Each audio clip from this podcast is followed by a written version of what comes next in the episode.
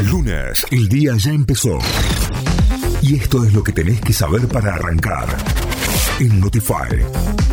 Vamos a las noticias. Nos informamos desde nuestra página web notify.com.ar. Massa aprobó la liberación de permisos de importación para pymes. El ministro de Economía y candidato a presidente Sergio Massa aprobó los permisos de importaciones para más de 7.400 pequeñas y medianas empresas que tenían autorizaciones pendientes de aprobación.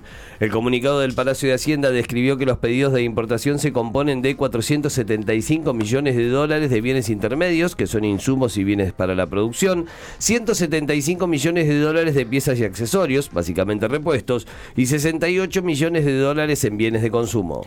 El Servicio Meteorológico Nacional declaró oficialmente la presencia de El Niño en Argentina. La llegada a nuestra región del evento climático relacionado con el calentamiento del Océano Pacífico Oriental se traducirá en un aumento de la frecuencia y la intensidad de las precipitaciones en gran parte del centro, este y norte argentino, especialmente en Entre Ríos, Santa Fe y Misiones. De hecho, de acuerdo a los datos históricos, de las 10 primaveras más lluviosas en esta región, 7 fueron en años con presencia de El Niño. Las empresas de medicina prepaga aceptaron congelar las cuotas por 90 días. Las empresas de medicina privada enroladas en la Unión Argentina de Salud llegaron a un acuerdo con el gobierno para mantener congelados por 90 días las cuotas. Las prepagas explicaron que la cuota de septiembre ya fue facturada en la última quincena de agosto, con lo cual el acuerdo tiene vigencia a partir de octubre y hasta diciembre. Los afiliados que quieran acceder al beneficio deberán completar un formulario que ya está disponible en el sitio web institucional de la Superintendencia de Servicios de Salud.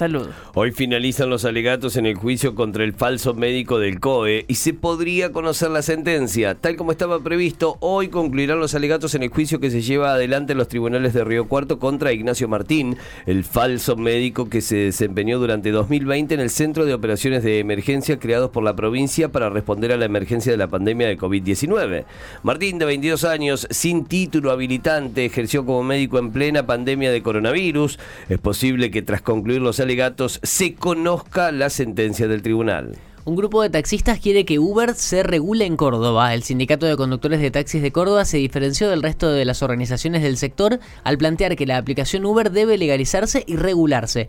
El principal argumento es que los usuarios ya eligieron y que ya hay cientos de taxistas y remiseros que están realizando viajes bajo ese sistema que es considerado ilegal por la municipalidad.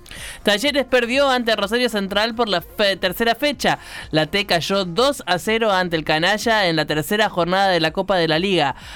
Y Malcorra marcaron los goles, mientras que Rodrigo Garro falló un penal en el segundo tiempo. Además, Instituto perdió como local ante Banfield 1 a 0 con gol en los últimos minutos del partido.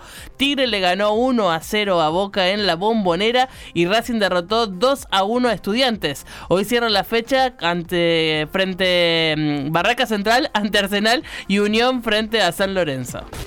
Notify, las distintas miradas de la actualidad para que saques tus propias conclusiones. De 6 a 9, Notify, plataforma de noticias.